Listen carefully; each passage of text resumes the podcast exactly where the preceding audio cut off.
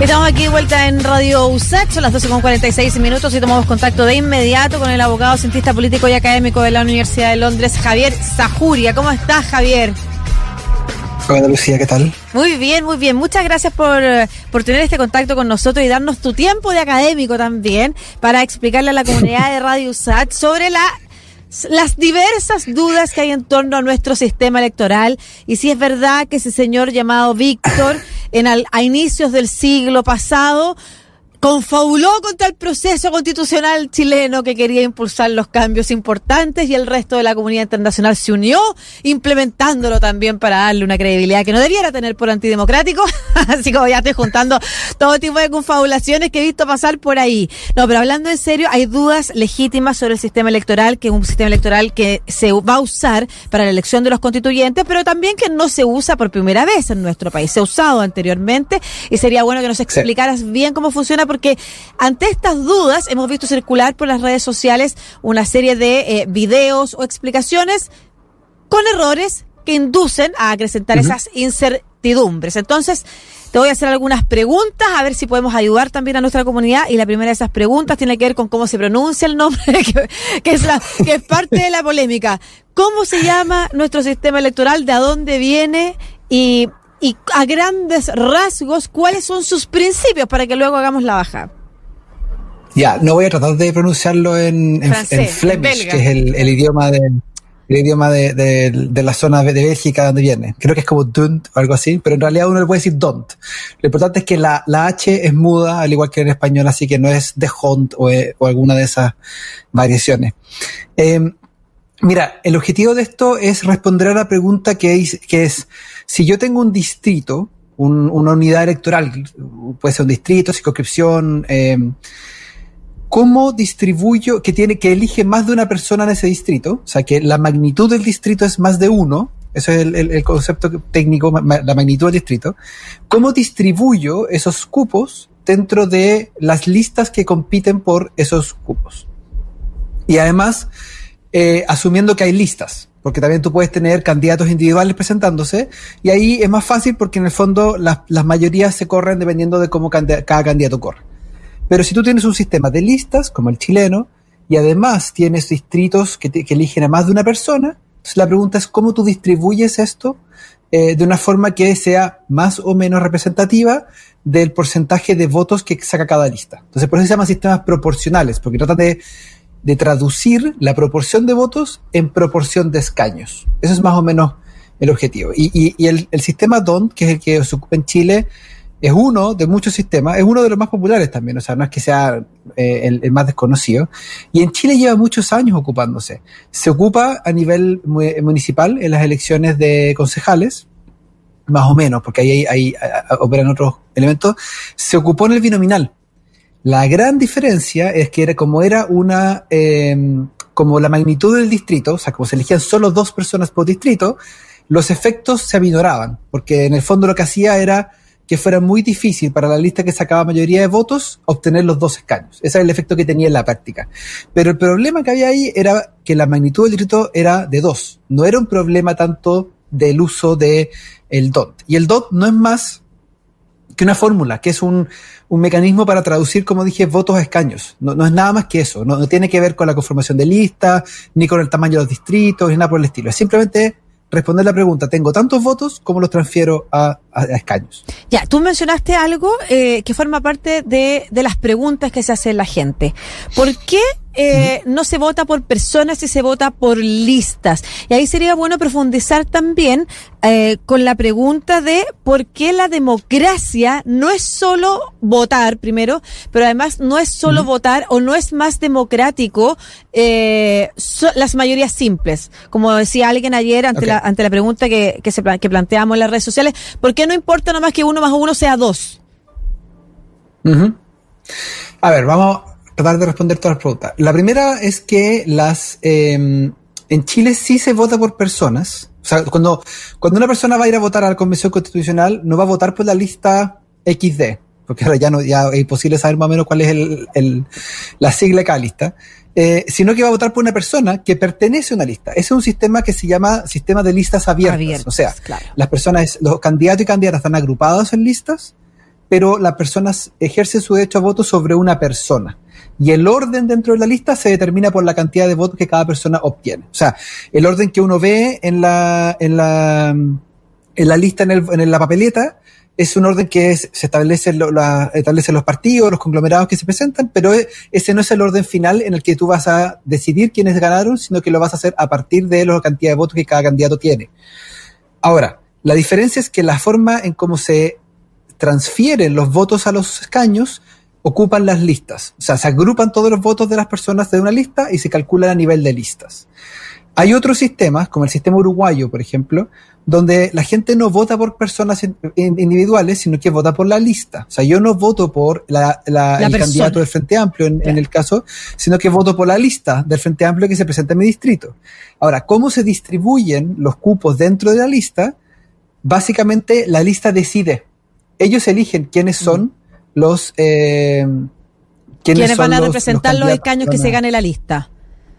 Exactamente. Y, Eso se llama este lista en el caso uruguayo, eh, en el caso uruguayo, esa, ese orden viene establecido de antes. Entonces, en el fondo, tú puedes ver quiénes son los que, si se sacan tres cupos, cuáles son las tres primeras eh, cabezas de serie de esa lista. En el caso chileno, esas cabezas de serie se determinan a partir de cuántos votos obtienen. Esa es más o menos la diferencia. Pero en Chile sí se vota por persona, pero eso también. Y la persona más votada va a salir elegida y no va a salir otra creen eso, pero hay ciertas complejidades, particularmente en el sistema eh, parlamentario, no tanto en el sistema de la convención, porque en el sistema parlamentario tú tienes lo que se llaman los subpactos, que son verdaderas listas dentro de los pactos. Entonces, puede ocurrir casos, como ocurre en tu querido Distrito 10, que eh, en la última elección el Frente Amplio sacó tres cupos.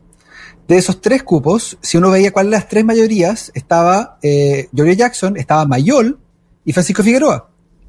Pero como Mayol y Francisco Figueroa venían en otro subpacto, a ese subpacto no le tocaron cupos y por lo tanto salieron electos Yoyo Jackson, Natalia Castillo y el diputado Winter, que venían en la misma, en el mismo subpacto. Entonces, por eso eh, no es tan simple llegar y decir los tres más votados de esa lista. Ahora, eso sí es lo que va a pasar en la convención, porque en la convención no existe esta noción de los subpactos. Entonces, en el fondo, sí, sí se van a agrupar los candidatos y candidatas y van a, van a salir los tres más arriba, eh, tres más arriba antes de la corrección de paridad, porque ahí viene el otro, la otra capa de complejidad que tiene la elección de convención. Ya, ¿por qué? Pero eso es básicamente ahora. Por, qué, claro, es tan complejo y no puede ser solo mayoría, el que saca más votos gana nomás? Sí. Porque ese, ese principio eh, tiende, o sea, no tiende, subrepresenta las fuerzas más chicas. Mm. Eh, para ponerte un ejemplo, en el, en el Reino Unido, que es donde yo vivo, Aquí tú tienes partidos como el Partido Laborista y el Partido Conservador que concentran cerca del 80% de los escaños en el Parlamento, que es de 650 personas, eh, pero no, no, no, tienen el 80% de los votos. Tienen más o menos como el 65 o 70% de los votos.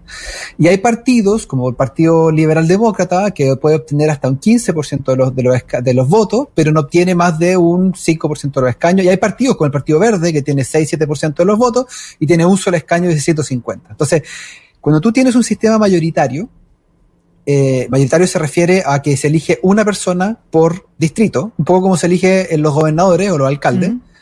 Eh, lo que hace con eso es que excluyes a los, las fuerzas más pequeñas, que en democracias maduras o, en procesos de maduración, como podría ser la chilena, eso tiene un problema que tú sistemáticamente estás excluyendo a sectores de la sociedad del proceso democrático. Mm y eventualmente te la van a cobrar, que es probablemente lo que, lo que ha pasado en Chile estos días. Y, los puedes excluir y al mismo tiempo puedes replegar o a través del sistema electoral puedes profundizar esas asimetrías de poder, porque quienes están en el poder, quienes tienen más poder, quienes tienen más facilidades de eh, hacer campañas, porque además eh, por el hecho de los electos se le otorgan, eh, no sé, beneficios para que efectivamente tengan más dinero para hacer más campañas, entonces al final de cuentas vas ampliando esa asimetría de poder con esas fuerzas nuevas que van emergiendo. Hay eh, este, este, este sistema electoral eh, se modificó en Chile en la reforma electoral impulsada por la presidenta Bachelet que buscaba democratizar más eh, los espacios, ¿no es cierto? Acabar con los problemas que tenía el binominal. eso incluía también otras cosas, reformas de partido, algunas avanzaron, otras no. Pero lo que se buscaba era democratizar mejor el escenario, pensando además que se avanzaba a un proceso constituyente. Todo esto iba de la mano. La pregunta es, eh, ¿tú consideras que el método DONT es más democrático que votar por mayorías simples? Uy, eh, a ver, esa es la pregunta difícil de hacerle a un sistema político, porque en el fondo nos enseñan a no tener preferencias, pero yo creo que es más deseable. Esa, es la forma que me gustaría plantearlo. Perfecto. Porque creo que eh, los sistemas mayoritarios en general están en retirada en el mundo y son eh, particularmente usados en, democracias más viejas, que tienen muchos años de trabajo y tienen una serie de problemas. Estados Unidos es un buen ejemplo para, mirar esos problemas en términos de la relación entre parlamentos, eh, en términos de cómo se distribuye el poder dentro de los partidos y cómo los partidos operan y, mm. se convierten en estas grandes coaliciones. Eh, pero han, han, de tratar de correr como independiente en Estados Unidos, no tienes ninguna opción en, en, ninguna parte y por lo tanto eso, eso genera cada vez problemas de representatividad también. Los países que han ido eh, llegando a la democracia más tarde, eh, ya sea porque han pasado por procesos eh, autoritarios como el caso de América Latina o porque pasaron del colonialismo directo a la democracia como el caso de países en África o países en Asia, han ido prefiriendo sistemas más proporcionales. porque en el fondo también necesitan una forma de asegurar que las distintas fuerzas políticas que se están agrupando en este proceso de construcción democrática estén incorporados y se sumen al carro. Lo que uno no quiere es que haya fuerzas que se, se, aíslen y se salgan del proceso político em, y, empiecen a operar por fuera del proceso político, ya sea tratando de romper con el proceso político o simplemente desalinándose. Entonces, yo creo que procesos, o sea, sistemas que son eh, proporcionales, como el sistema de DONT, eh, y con, con, distritos que son de magnitud más, grande que tres, o sea, que, te, que eligen más de tres escaños, son más deseables, eh, particularmente en el caso chileno. Si son más democráticos o menos democráticos, hay distintas categorías de democracia, hay distintas variedades de democracia. Esta es una particular que es la democracia liberal, que yo creo que en, el caso chileno funciona eh, o, o, tiene mayor probabilidad de funcionar bien. pero, pero claro, lo que pasa es que uno dice, es poco simple Em, comparado con la idea de simplemente que los que saquen más votos ganen. Es mm. cierto, pero el objetivo, pero ahí hay que uno tiene que hacer como cuáles son los, los pros y los contras. Es, más simple para que la gente lo entienda, efectivamente, pero el resultado a la hora de la conformación de, eh, del Parlamento, de la Convención o de los órganos que sean, se hace em, de una forma que representa menos a la población en general. Entonces, en el fondo, estamos perdiendo en términos de simpleza, o sea, estamos, estamos ganando complejidad, o estamos complejizando el sistema, pero por otro lado estamos ganando en representación. y eso yo creo que es el, objetivo más, fundamental. Sin embargo, esa frase sería fácil de aplicar en un contexto en el que las listas corrieran más o menos eh, en igualdad de condiciones, no por el sistema DONT, sino que por cómo se organizan para competir, ¿no es cierto? Porque lo que está sintiendo hoy gran parte de la ciudadanía que piensa que canaliza el espíritu del apruebo de ese 80% es que una derecha que está en contra de ese proceso va a quedar sobre representada en la convención por culpa de nuestro sistema electoral. ¿Es culpa de nuestro sistema electoral? A ver, yo creo algunos, yo creo que sacar algunos mitos acá. Lo primero es que efectivamente la gran mayoría de las personas que votaron en contra del proceso son personas de derecha o que votarían por candidatos de la derecha. Dicho eso, eh, hay distintas encuestas que estiman que entre los votantes de la derecha, entre un tercio y una mitad votaron por el apruebo. Por lo tanto, uno no puede llegar y decir la derecha está por el rechazo y por lo tanto no tiene que tener representación más allá del 20% que le corresponde en eh, que le corresponde por, por, por la votación del plebiscito. Eso sería absurdo y en mi opinión, y esto ya es usando mi opinión más normativa, no tiene que ver con, mi rol académico, yo creo que es poco deseable. La construcción de una constitución es, o sea, hoy día tenemos una constitución que es el programa de gobierno de un bando, que es el bando que está dura. Sería una mala idea tener una constitución que sea el programa de gobierno del otro bando. No podemos usar la constitución como un espacio de revancha. Esa es mi opinión individual. Por lo tanto, tenemos que buscar una forma de incluir opiniones que eh, y, también entender que entre la gente que votó por la prueba hay mucha gente que no necesariamente está incómoda con gran parte del sistema político actual. Pero cree que hay que cambiar algunas cosas. Exactamente, o su, o su deseo de cambio no es tan profundo como otras personas que votaron por la misma opción. Y eso es una característica de los plebiscitos, que agrupan a muchas personas que no necesariamente piensan lo mismo. Claro. Ahora, habiendo dicho eso, igual la derecha es probable que quede sobre representada. ¿Es por culpa del sistema electoral que tenemos? Es, es por culpa de, o sea, es por responsabilidad de que la derecha va a ir en una sola lista, mientras que la oposición va a ir en muchísimas listas. Estamos hablando de más de 70 listas. Em, eso hubiera pasado en cualquier sistema proporcional. Hubiera pasado con el DON, con el CELACI, que es la alternativa que más se ocupa, o con cualquier otra que eh, fórmula que nosotros inventáramos para distribuir escaños eh, de votos a escaños, asumiendo que los distritos electorales se mantienen iguales. Em, simplemente por eso, porque en el fondo lo que hace el sistema es que premia a las listas que tienen más votos. Entonces, si la, si la oposición va en tres listas distintas, eh, esos votos se van a dividir y por lo tanto le van a tocar medio, menos escaños. Mm. Entonces, ese, ese es el, el, es el problema que hay hoy día, o, la, o, la, o, el gran riesgo que hay, si uno lo quiere pensar en términos de, de pérdida de representación, es que es probable que la lista de la derecha tenga, ponte tú, 40% de votación, por darte un número más o menos basado en, en, en, en la votación dura de años anteriores, eh, 40-42%, pero tenga un 45 o 48% de los escaños. Mm. Eh, eso puede ocurrir. Es difícil que llegue a más del 50, porque por, por el diseño de, de, los distritos, pero es probable que estén cerca del 50. Eh, ahora, faltan cuatro meses, eh, mm. Así que puede pasar muchas cosas en términos de campaña, de, de, de millones de cosas que aquí pasen, pero sí que no, no, es una predicción de lo que va a pasar. Simplemente estoy diciendo que no sería raro que por el solo hecho de cómo se conformaron las listas, la derecha termine con una representación en la, en la convención más alta que su proporción de votos en el electorado. ¿Y tú dirías que eso más que por ser responsabilidad del sistema es por, es por la responsabilidad de quienes sí saben usar el sistema o leer el sistema? Uh -huh. Siempre siempre que tú tienes un sistema proporcional como el chileno, en el que tú tratas de, tienes más de una persona por distrito, elige más de una persona por distrito y, más de dos en el, en el, caso chileno, siempre vas a tener que buscar una manera de traducir los votos que sacan las listas a los escaños. Y da lo mismo el sistema que tú ocupes, siempre va a haber distorsiones, diferencias entre el, eh, la cantidad de votos que, o el porcentaje de votos que tiene una lista y el porcentaje de escaños que tiene. Lo que uno quiere es minimizar esas distorsiones. Ahora, si tú tienes una, un sector político que va dividido en tres listas, el sistema no se puede hacer cargo de eso. Porque el sistema va a tomar cada lista, al, al sistema o a la fórmula le da lo mismo si la lista A es de izquierda, la B es de derecha, la C es de centro.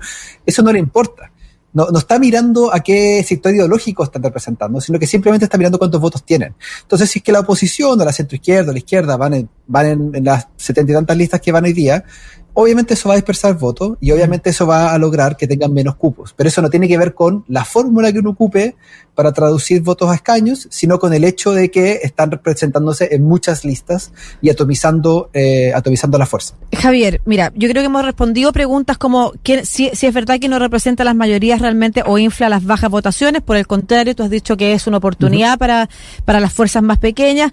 Eh, también si propondrías otro sistema de elección para diputados o senadores, hacen esa pregunta. Y, y yo quiero avanzar eh, con otra que, que que es particular del contexto nuestro y que tiene que ver con eh, cómo están surgiendo estas dudas. Eh, también he visto reacciones como ya no puedo votar por la persona que quería votar porque resulta que ahora significa que puede que puede que apoye a otras personas de, de toda su lista. Entonces, sí. ¿qué posibilidades hay?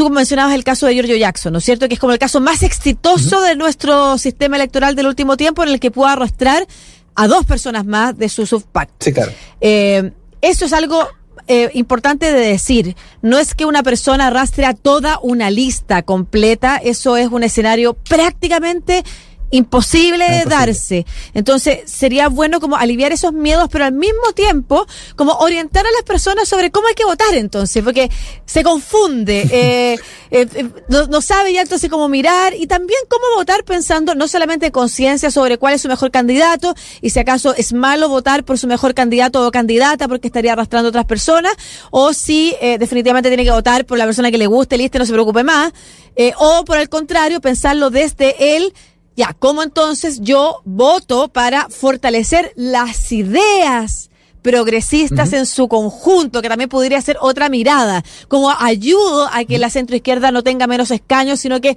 logre mayor cantidad de fuerzas, menos dispersión. No sé, ¿qué recomendarías tú? A ver, eh, Yo creo que eh, lo que no hemos conversado es la corrección de paridad, que hace todo este sistema aún más complejo. Eh, yo estoy criticándolo, yo todo mi respeto a, a, quienes considero más encima mis amigas, que son mis colegas que trabajaron en el, en el, proceso de diseño. Eh, pero en el fondo lo que hace la, corrección de paridad es que tú puedes tener una lista en la cual, por ejemplo, lo, elige tres escaños, eh, porque le fue muy bien, y los tres son hombres. Y en ese caso, lo que va a ocurrir es que al menos una de esas personas va a tener que darle su paso a la mujer más votada de su lista. Entonces, ¿por qué lo, lo, menciono? Porque en el fondo, lo que va a pasar es que va a haber muchos casos, o una cantidad suficiente de casos, en los cuales eh, candidatos que son más votados no van a tener posibilidad de entrar a la convención porque eh, operó la operó la, la corrección de paridad. O al revés, candidatas más votadas. Claro.